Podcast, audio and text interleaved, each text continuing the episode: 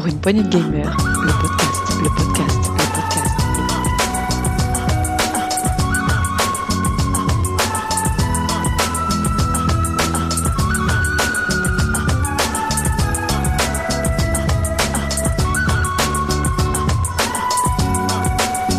Pour une poignée de gamers, le podcast.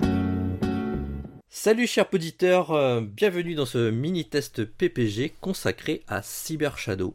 Pour vous faire ce test, euh, j'ai avec moi le ninja des PPG, à qui aucune difficulté ne fait peur, Marc. Salut Marc. Salut à toi et salut tout le monde.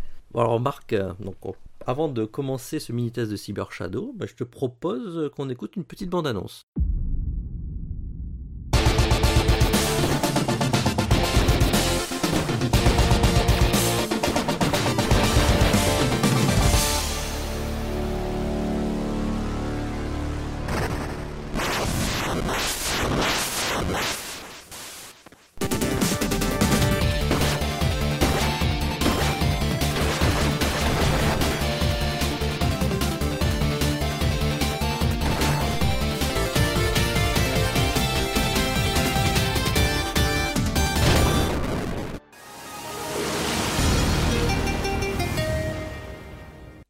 Cyber Shadow, qu'est-ce que c'est? Alors Cyber Shadow, c'est euh, un jeu, on dirait, qui est déjà un classique et ça se ramène à beaucoup d'autres classiques. C'est un platformer, c'est un, un Shinobi-like, un, un Ninja Gaiden-like, euh, mais bon, ça reste principalement un jeu euh, de plateforme, mais alors très très old school, vraiment à l'ancienne, complètement en 2D, euh, dans sa réalisation, dans son exécution, dans son gameplay. Voilà principalement ce qu'est Cyber Shadow. D'accord. Il a- Et, donc il a, il a un aspect euh, 8 bits, donc euh, euh, ça vient d'un studio euh, finlandais, j'ai cru voir. Euh, Mechanical Head Studio, c'est bien ça? Ouais, Mechanical Head Studio, en fait c'est un jeu qui a été principalement développé par une seule personne. Il faut savoir que le gars il a bossé pendant 5 ans sur tout son projet de A à Z, euh, mis à part les musiques. Donc euh, le gars en question c'est Ern Unziker, désolé peut-être pour si je fais une faute de prononciation. Et euh, voilà, un amoureux je pense du old school 2D et qui a réalisé le, son jeu de rêve de old school 2D. Oui, donc c'est un jeu de passion. Donc c'est édité par Yacht Club Games. Je ne connaissais pas bien, mais, mais voilà. Mais en tout cas, c'est une belle proposition qu'ils nous font. D'accord, donc Cyber Shadow, sorti donc euh, en janvier donc euh, 2021 euh, sur PS4, PS5, sur Switch, sur PC et également sur Xbox One et Series. C'est ça, il est partout en fait. il est hein, on partout et il est, euh, il est sur le Game Pass de Xbox. Et ouais.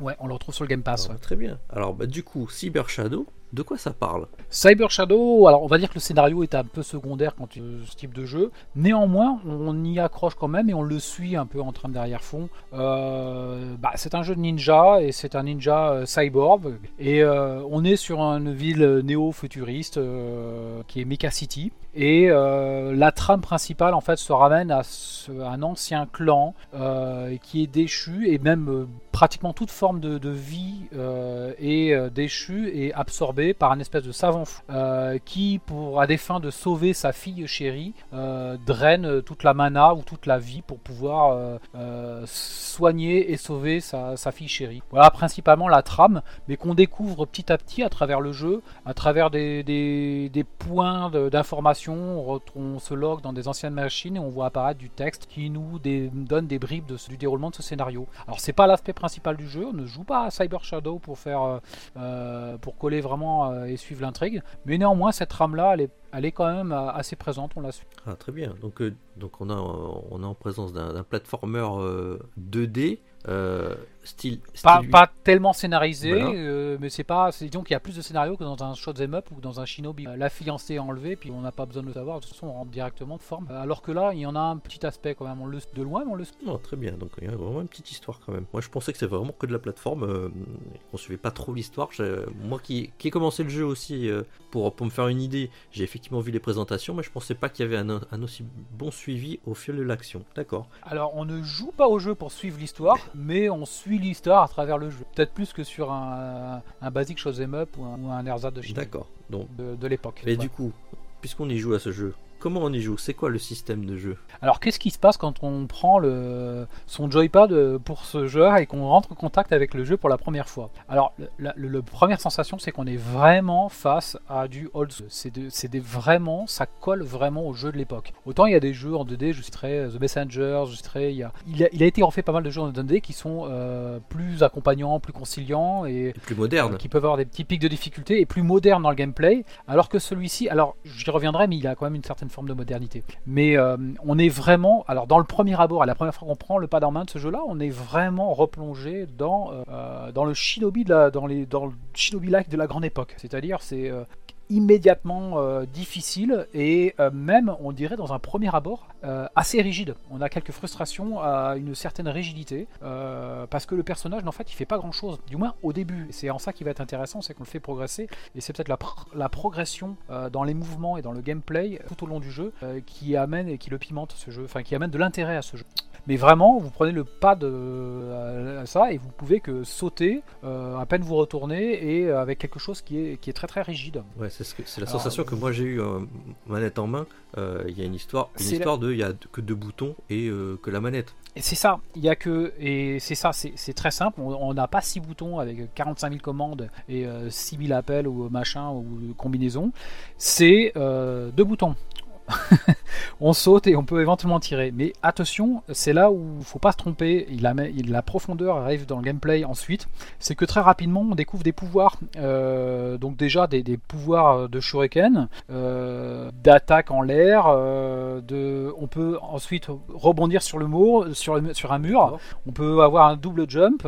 on, a, on peut ensuite avoir une parade et renvoyer un tir. On a du dash et, et très rapidement en fait, la- le gameplay qui semblait limité et rigide au début vient très rapidement s'enrichir de, de plein de pouvoirs. En plus, qui peuvent avoir des doublons ensuite avec des shurikens, ensuite des shurikens qui font euh, un peu et bombes collantes. Et, donc le, le gameplay devient particulièrement riche quand on se dit bah tiens là il faut que je balance un shuriken collant qui va exploser, qui va faire péter le truc à distance, ça permettra de, de pouvoir mieux euh, euh, négocier ce passage. Parce que oui, ça agit de vraiment de négociation de passage parce que vous allez mourir, vous allez recommencer mais un nombre incalculable de fois. Euh, mais quelquefois, on pose la manette, on éteint la console parce que c'est un jeu. Alors je le précise, c'est un jeu. On y joue une demi-heure, trois quarts d'heure, une petite heure max, mais vous n'allez pas faire 4 heures ce jeu-là d'affilée. Euh, déjà parce que à la façon de scout, je vous le dis, c'est euh, on a les mains qui se crispent sur la manette quoi. Ah oui. Au bout de trois quarts d'heure, j'avais pas connu ça depuis des années. Pourtant, je suis un très vieux gamer. J'avais pas connu ça d'avoir les mains carrément crispées, mais genre mal dans le pouce, quoi. euh, depuis très, de très très longues années. Ce qui le rend peut-être sur un, un long play un peu pénible, euh, parce que euh, déjà, on a un point d'hésitation. Le pad ou est-ce que le, Le, le joystick, stick analogique stick, oui. la croix ou le stick analogique. On est sans arrêt entre, entre les deux. J'ai fait mon choix. Je suis pas passé sur. Alors j'y joue sur PS4. J'ai pas la manette d'origine. J'ai euh, peut-être une croix qui est un peu moderne et conciliante. Les quatre boutons en croix de, de la, de, de la- du pad d'origine, qui est pas foncièrement mauvais. Mais après avoir pendant 4-5 heures hésité sur quel, quel joystick prendre, je restais sur la croix. Et, mais ça crispe un peu les mains. J'ai fait, fait comme toi, j'ai j'ai pris la croix. Mais du coup, tu, tu vois, le, le gameplay s'enrichit au fur et à mesure de, de l'aventure.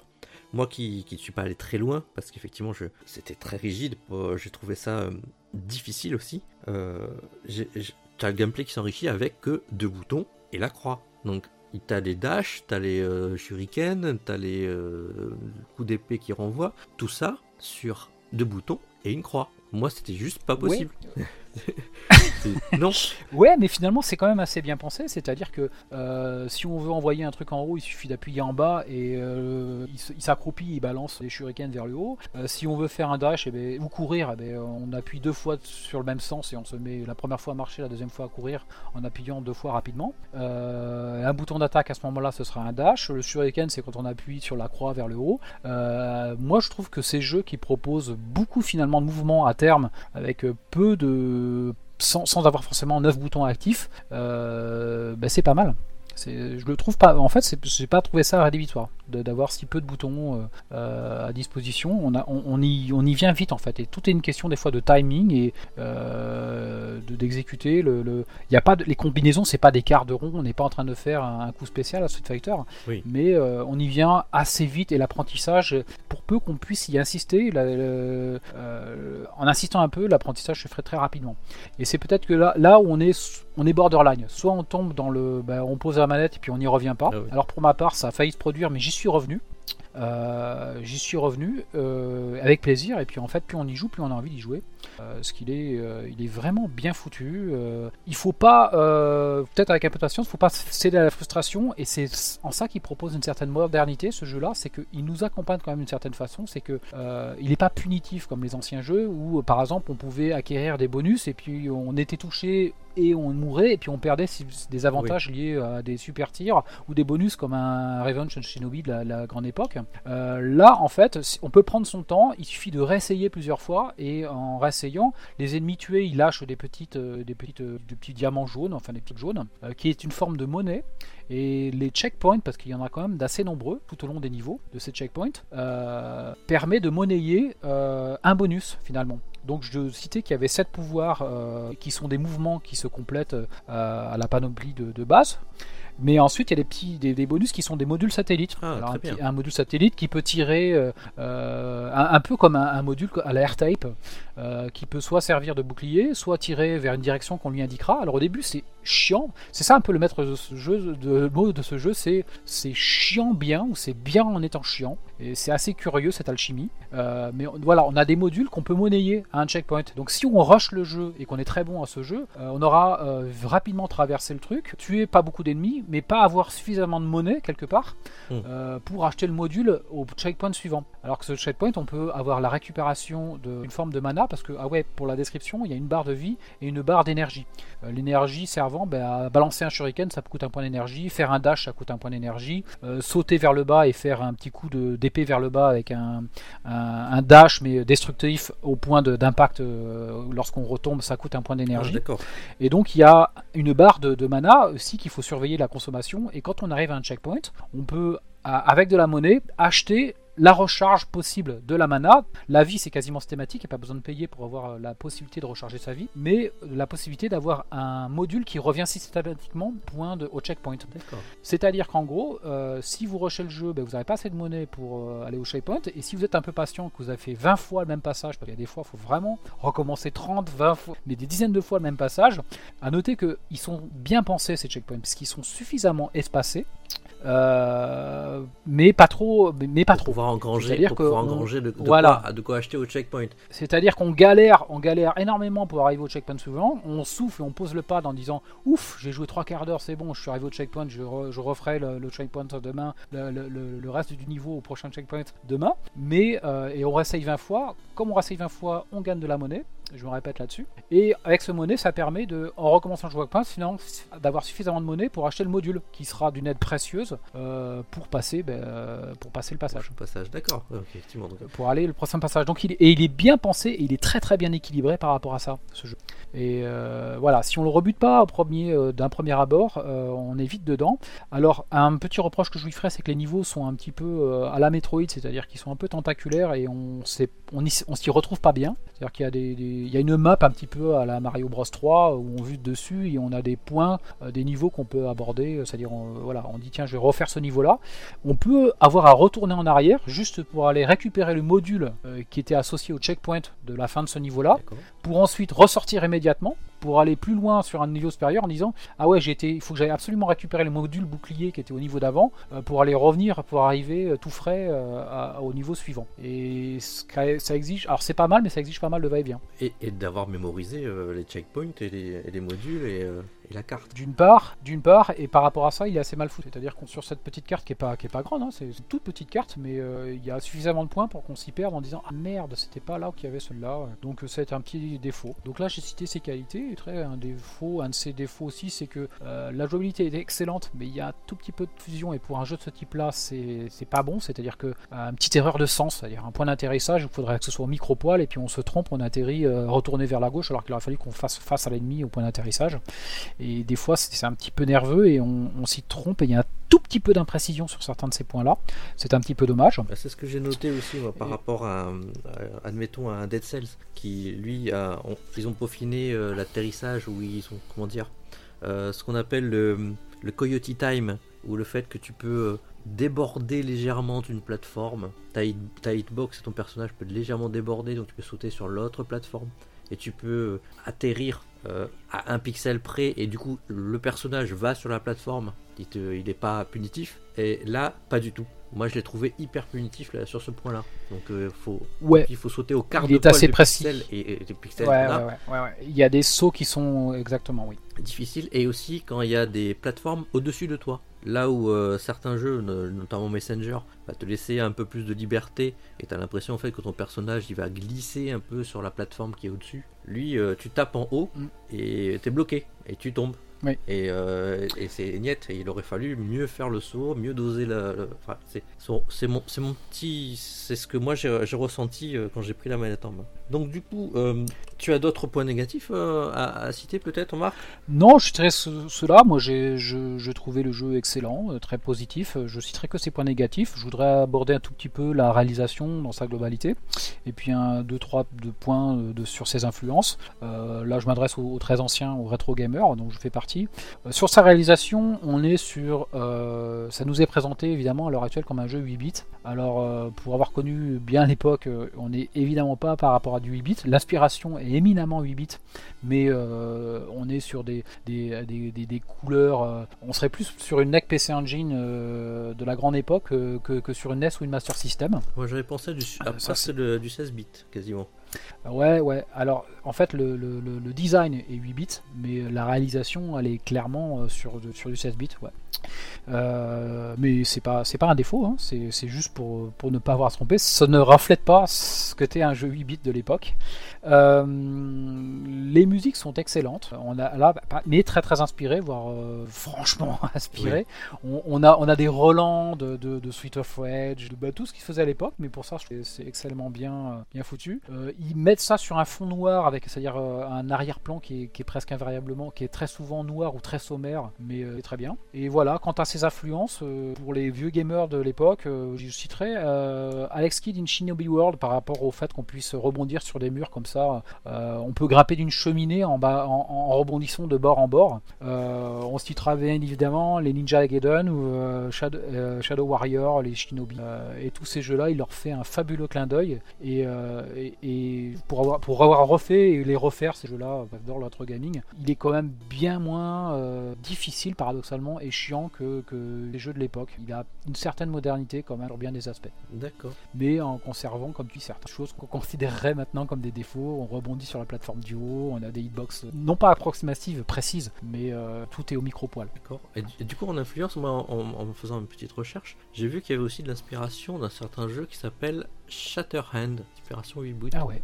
Et euh, enfin, un jeu que je ne connaissais pas, donc euh, avis Retro Gamer, si vous connaissez Shatterhand, il y a de l'inspiration de, de ce jeu dans, dans Cyber Shadow, parce que nota- notamment au niveau des modules. C'est un jeu Ah où ouais. tu, tu pouvais euh, ramasser avec un système euh, pierre feuille ciseaux. Enfin, il y avait trois, trois modules à attraper dans le niveau, et du coup, tu as débloqué une espèce de module qui t'aidait à taper les ennemis.